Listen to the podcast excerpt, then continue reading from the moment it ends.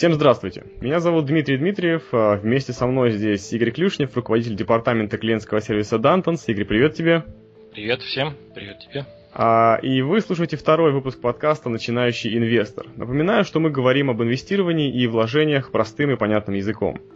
А, прежде всего, мы с Игорем хотим поблагодарить всех, кто отписался в комментариях, оставил свои вопросы. Друзья, ваши отзывы, вопросы, правда, очень важны для нас. Если у вас будет что-то еще непонятно вам, а, неясно, обязательно пишите об этом, вместе все разберем. И один из таких моментов, который остался неясным с прошлого выпуска, я считаю важным разобрать прямо сейчас, в самом начале. Игорь, мог бы ты еще раз кратко объяснить, чем конкретно ты занимаешься? А, ну, здесь, наверное, все-таки идет а, сравнение между трейдингом и инвестированием. А, вот я больше занимаюсь именно трейдингом. А, то есть я именно больше оцениваю а, график акций, нежели бизнес компаний. А, и я торгую вот скажем, больше по технике, нежели по фундаментальному анализу. Вот. И я думаю, что, в принципе, мы будем в ближайшее там, время рассматривать сначала трейдинг, а потом будем постепенно переходить и рассматривать вопросы инвестирования. Хорошо. Понял тебя. Надеюсь, опять же, это было достаточно понятно и ясно. Если снова нет, то мы можем и в третий раз снова этот вопрос задать. Игорь еще подробнее расскажет об этом. И еще момент был с прошлого выпуска, тоже такой не до конца понятный, да, и мне кажется, логично будет сейчас именно о нем поговорить. А, почему все-таки, Игорь, именно брокер осуществляет а, сделку? А, так сложилось исторически. А, знаешь, то есть э, был же период, когда не было биржи вообще. То есть э, просто, собственно говоря, трейдеры а, собирались даже, ну, не то что в специально отведенном для этого месте, а просто а, в месте, где собиралось много людей и торговали в то время первые инструменты это были облигации госзайма американского правительства. А, и только потом образовалась биржа. То есть, а, в принципе, биржу образовали а, брокеры, то есть это трейдеры, которые, собственно, участвовали в торгах. Трейдер отличается от брокера тем, что брокер это лицензированный участник биржи, то есть он имеет членство на бирже, и он, он знает просто эти тонкости, и исторически повелось так, что легче людям, которые не знают тонкости торговли, а совершить покупку акций через человека, который знает нюансы, а, знает правила, а, и плюс помимо этого он имеет льготные условия по комиссии от биржи, потому что он член биржи. Вот. И, соответственно, вот именно исторически развилось э, таким образом, что именно брокеры совершают сделки своих клиентов. Такой вопрос у меня возник, пока ты рассказывал, как люди вообще, так скажем, становятся брокерами? Ну, это не, э, человек не может стать брокером, э, это обязательно юридическое э, лицо, то есть это компания. Организуется компания, есть определенные требования в Америке. Э, эти требования предъявляет комиссия по ценным бумагам, которая регулирует э, работу брокеров. То есть брокер должен обладать определенными, соответственно, отвечать определенным требованиям. Если эта компания отвечает, то она подает на лицензирование а, в а, заявку в комиссию по ценным бумагам. А, комиссия по ценным бумагам проверяет эту компанию. Если, собственно, все в порядке, то она допускается к брокерской деятельности. Она получает лицензию, она становится членом бирж, на тех, на которых она планирует вести торговлю, то есть не обязательно на всех. Да, там есть э, вот биржи акций, есть биржи фьючерсов, есть биржи опционов. Вот она, собственно, становится членом именно определенных а, бирж и а, начинает предлагать свои услуги, собственно, начинает набирать клиентов. Угу. А... Но человек не может стать брокером, да, отдельный человек не может стать.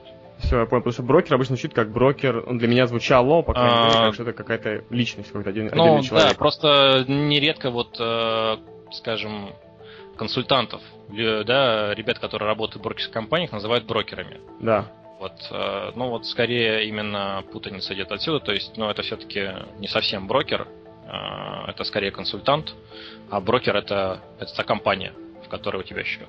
Угу. Отлично, отлично, что это выяснили. А, слушай, Игорь, еще такой момент. Вот в прошлом выпуске мы закончили на том, да, что минимальная сумма для старта, так переходя к практическим шагам снова, да, mm-hmm. это 1000 долларов. А, но уже вне эфира, когда мы с тобой так немножко поболтали еще, ты упомянул, что все-таки это не совсем так, и вообще можно все-таки открыть счет на меньшую сумму. Расскажи тогда всем вот то, что ты мне тогда рассказал вне эфира. А, ну, то есть, э, чисто теоретически, да, если брокер э, разрешит, то, конечно, счет открыть можно. То есть здесь требования все-таки устанавливает сам брокер. А, ну, просто смотрите сами.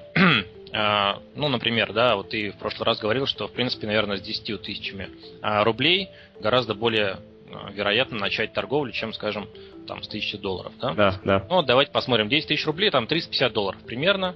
А, да, примерно это вот ваш а, счет с учетом кредита, да, один к четырем плечом, в течение что? дня... Подождите, подождите, что ты сейчас сказал? С учетом кредита, то есть... Эм... Один к четырем плечо, это что? Я... Что, что это значило? Это значит, что в течение дня ты можешь покупать а, на сумму в четыре раза превышающую свой депозит. Ага. А то есть, э, плечо? Плечо это тот э, размер кредита, то есть это просто так называя, называется именно сам кредит, который выдает брокер для торговых операций. Угу, хорошо. А это, это плечо или кредит, а он отличается для позиций, которые ты переносишь через ночь. А он обычно равен 1 к 2. А, подожди, а, что, при... что значит переносишь через ночь? А, то есть те позиции, которые ты не закрываешь в конце торговой сессии. То есть торговая сессия, да, там с полшестого до нуля часов по Москве. Вот если ты, скажем, в течение этого момента открыл позиции, купил какие-то акции и не продал их в конце, угу. то значит ты переносишь через ночь на следующую сессию. Эти свои что, что это означает для, как бы для тебя вообще? У тебя сохраняются позиции, то есть то, что ты остаешься в позициях а, больше, чем один день. Ну, собственно говоря, только это. То, что, то, что ты владеешь акциями а, даже тогда, когда а, биржа закрыта. А, все понял. То есть ты как бы можешь оставаться, так скажем, в конце э, да, сессии, ты... да, ты можешь оставаться либо с деньгами, либо с деньгами и акциями, либо там, скажем, только с акциями. Что да, да, того, да, да, да, угу. да, совершенно верно, да, совершенно верно. Вот, то есть, э, а можешь, э, соответственно, закрытие позиции в конце дня. Вот для, для торговли внутри дня лимит кредита, э, он расширен, это 1 к 4. Вот, и, соответственно, скажем, у тебя депозит 350 долларов, внутри дня ты можешь покупать на 1400. Да, почти полторы тысячи, угу. 1400 долларов. А что можно купить на эти деньги? А, ну, давайте посмотрим. А, например, э, компания AMD, да, ну, производитель процессоров, а, акция стоит 7 долларов 67 центов. А 100 акций, да, я напомню, что минимальный а, лот в Америке 100 а, акций, да, вы можете купить на 767 долларов. А Xerox стоит 9,83 доллара. А компания Ford очень известная, стоит 13.43. Ну вот, например, а, скажем, да, мы купили 100 акций компании Ford. Мы можем это сделать? А мы можем это сделать. Да, то есть мы купили их на 1343 доллара. Угу. А, например, вчера компания Ford выросла на 2%. Подожди а, секунду, и... мы... А, мы можем, да, практически все деньги мы, в общем-то, и потратили на эти 100 да, акций, получается, но, с да, кредитом но, учетом. Да, с учетом, да, с учетом кредита, конечно. Угу. Соответственно, вчера компания Ford выросла на 2%. И это на самом деле много. То есть в течение дня вот прирост на 2% это, в общем, немало. В среднем где-то растет компания и рынок, наверное, где-то на полпроцента, полпроцента процент. Как-то вот так. Uh-huh. А, ну, предположим, вот выросла на 2%. А, мы заработали 26 долларов. Да, мы заработали а, 2% от а, стоимости компании Ford, мы заработали 26 долларов. Ну, там чуть больше, почти 27. Посмотрим, какие комиссионные. Комиссионные, в принципе, за покупку, за продажу акций. А, кредит на 3 дня он бесплатен, да, то есть ты вот открыл а, позицию с учетом кредита и потом закрыл. А, вот эти вот, то, что ты использовал кредит, это для тебя бесплатно. Тебе нужно заплатить только за покупку и за продажу акций. За покупку за продажу акций ты заплатишь 2,4 доллара. То есть 1,2 доллара за 100 акций покупки и 1 доллар 20 центов за 100 акций продажи. Суммарно 2,4 доллара. Угу. Да, то есть наш профит за вычетом комиссионных составит 23 доллара 60 центов. И это, давай посчитаем в процентах от нашего депозита, составит 12%. 12,5% даже. Очень много, да? И на самом деле очень круто. в процентах угу. а абсолютной величине 23 доллара.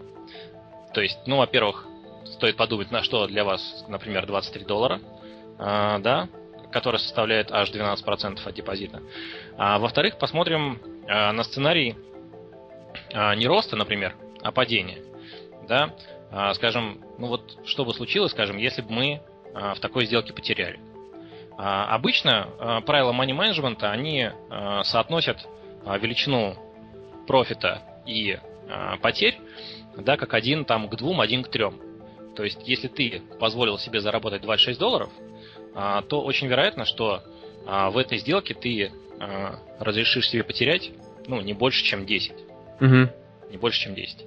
А вот если ты потерял, скажем, порядка 10 долларов, то в процентах от твоего депозита это будет порядка 4%. Ну, чуть, чуть больше трех. Да, то есть 4% за день. И это очень много, на самом деле. Это очень много. И помимо всего этого, посмотрим, сколько процента от а, депозита составляют комиссионные. А, комиссионные, да, это 1,2 доллара. А, 1% от твоего а, депозита это а, 3,5 доллара. Соответственно, 2,4 доллара комиссионных это уже 0,7% только комиссия. Только комиссия. То есть Угу. любая, любая сделка, любая сделка, вне зависимости от ее исхода, она будет вычитать а, из твоего депозита 0,7%. Слушай, Игорь, просто я, я понял как бы цифры, да, и на самом деле мне кажется, что они не такие, эм, как сказать, не такие плохие, что ли, да, потому что, конечно, поход там заработал какие-то там 26 долларов, это много для тебя там было, вот потому, ну, как ты говоришь, да, что 2% роста это много за день, а, или там потерял столько-то и так далее, но в этом, в процессе того, как ты все это делаешь, да, конечно, смешные такие суммы, ты, а, самое главное, что получаешь, ты начинаешь постепенно врубаться вообще в то, что происходит просто. Ты начинаешь понимать, ага, нужно сделать, сделать так, нужно сделать так, и при этом при всем ты теряешь э, маленькие суммы. Ну, в И принципе, ну, в принципе, да, но в принципе можно. То есть, да, как э, учебный счет, ну, то есть, да, как счет, э, на который, который открывается именно с целью э, на практике узнать, э, что это такое, вот такой счет в 350 долларов, а это сильно лучше, чем демо-счет. А, Вот пусть, вот пусть э, маленький счет, но с реальными деньгами, а, чем огромный счет на виртуальных деньгах. а что, что за демо-счет?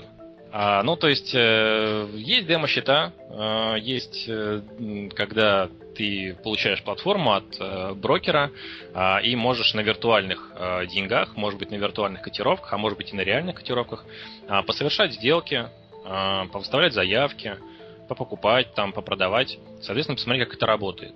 А, Вот. а, И, ну, в общем-то, есть э, шанс просто увлечься вот именно таким вот демо-счетом, а, торговли на демо-счете. Я так чувствую по твоему тону, что ты не очень рекомендуешь это делать, или все-таки Да, рекомендуешь это- я вот совсем не рекомендую это делать, потому что на демо-счете не, не чувствуется самое главное, что вообще должно чувствоваться. А, как ты думаешь, вот, ну, собственно говоря, да, что нам в покере мешает а, правильно мыслить, а, и что в трейдинге тоже, ну, в общем-то, оказывает достаточно Ну, сильное понятное дело, реальные деньги, когда ты Вот, чувствуешь, совершенно верно, да, теряешь и когда ты, получаешь. когда, ты, когда ты получаешь, а и когда ты теряешь реальные деньги, вот совершенно верно. А когда ты теряешь или э, получаешь виртуальные деньги, ты не чувствуешь ничего. А, ты можешь потерять на виртуальных деньгах там а, полмиллиона долларов, а, и в принципе, ну, сказать, ну, да, потерял, ну и что? И при этом ничего не почувствовать. Да, э, вот именно, а этот момент он будет оказывать давление. Когда ты откроешь, ты можешь э, научиться торговать в кавычках, да, а, на демо-счете, и потом перейти на реальный счет и увидеть, что, оказывается, это все не так работает. И ты будешь очень сильно удивлен и думаешь, как же так? Вот я же вот на демо, вот а, у меня все получалось. А почему так происходит? А именно из-за эмоций. Из-за того, как ты относишься а, к потере виртуальных денег и как ты относишься к потере реальных денег. Мгм. Ну, да, логично. Я понял тебя хорошо. Ну, Да. то есть, в общем, э, хочу сказать, что, в принципе, небольшие счета это можно, и лучше небольшие счета, но реальные, чем виртуальные. Ну, как бы все равно в идеале, да, э, для старта 1000 это хорошо. Хоть, хоть и можно сделать 300, скажем, долларов. Да, да, да. Да. Мгм. А, понял тебя, Игорь. Давай будем завершать потихоньку. Э, напоследок, ссылки на ресурсы. Как раз э, был вопрос по поводу полезных ссылок. А, что по этому поводу скажешь? Мы, конечно, сами ссылки разместим в Да-да-да. заметке к выпуску, но сейчас проговорим тоже, что и как.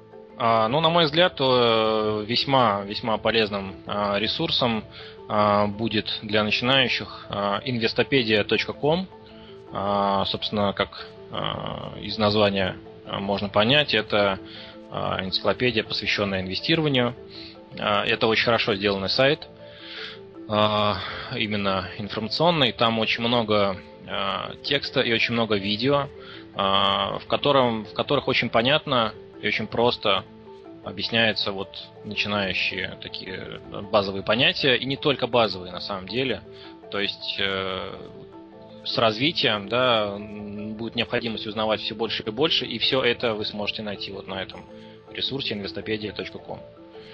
Так. А, второй, который я бы хотел э, порекомендовать, э, есть сайт finviz.com.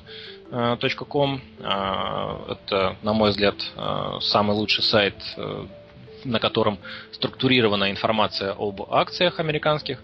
А, и там есть в разделе новости, в разделе news, а, там есть а, раздел блоги. Вот блоги, это, на мой взгляд, для начинающих тоже это будет очень интересно, потому что это личное отношение к трейдингу и личный опыт, собственно говоря, различных людей. Да, они постят свои размышления о рынке, свои мысли о а, тех сделках, которые они проводили. А, нередко это подкрепляется хорошо сделанными скриншотами, а нередко и видео. И поэтому это вот очень интересно читать. Угу. На самом деле, вот э, я бы вот эти два выделил бы, потому что, ну, на самом деле, вот э, они очень хорошие ресурсы, и вам их хватит вот на очень-очень долго.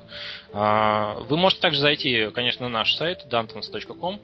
Там не так много сейчас а, информации а, для начинающих. Там есть дистанционный курс, в общем-то, можете его почитать тоже он не в том пока что виде, в котором хотелось бы в течение лета. Это все, я думаю, что исправится. Также я хотел бы, на самом деле, порекомендовать две книги. Давай. Которые вот стоит прочитать. Это полухудожественные книги о трейдинге. Первое – это «Воспоминания биржевого спекулянта», а, автор Эдвин Лефевр. А, это реальный, а, это э, реальный трейдер, который существовал на в начале, по-моему, он жил в начале 20 века, торговал акциями, и, собственно говоря, вот эта книга о, о нем. И э, этого трейдера звали Джесси Ливермор, и вторая книга идет уже под его авторством и называется «Как торговать акциями». А, в этих книгах, что хорошо, там очень много описано именно психологических моментов. Этот э, трейдер, он несколько раз э, становился банкротом, он несколько раз зарабатывал несколько миллионов и несколько раз становился банкротом. Ну вот и каждый раз, как он после этого возвращался э, к торгам, как он, что он испытывал, что, э, как он с этим справлялся, вот это очень хорошо там описано э, в легкой доступной форме. А эти книги есть на русском, да? Они переведены? Да, конечно, да, да. Они есть в, на Озоне, то есть их можно заказать. Э, вот, и они есть в. Да, это есть на русском, да, конечно. Да, в книжных. Угу. Точно. Хорошо. Ну, спасибо, потому что, мне кажется, как раз правильно, что ты такие посоветовал именно, знаешь, с художественным оттенком, потому что вот читать просто сразу нет, а... это вот не стоит, поверьте мне, а, не спешите, вообще не спешите вот вдаваться в технику, вот э, и мы с тобой, да, вот сейчас тоже, в общем-то, а, весьма размеренно к этому подходим, а, потому что, ну, это никуда не денется, фондовый рынок никогда не отменят, я подозреваю, вот, поэтому возможности будут всегда, а вот э, то, как вы к этому относитесь, вот, это стоит, над этим стоит работать. Хорошо, отлично, спасибо. Слушай, завершаем тогда на этом. Друзья, а, слушали вы второй выпуск подкаста «Начинающий инвестор». А, напоминаю, меня зовут Дмитрий Дмитриев, и вместе со мной был а, Игорь Клюшнев, руководитель департамента клиентского сервиса компании Dantons. Все ваши пожелания, вопросы оставляйте, как обычно, в комментариях к этому выпуску на PodFM, либо у меня в блоге, либо на arpod.ru. И если вам выпуск понравился, то не поленитесь, щелкните на социальные кнопки внизу, расскажите о нем своим друзьям. До встречи через неделю, пока всем. Спасибо за внимание, до свидания.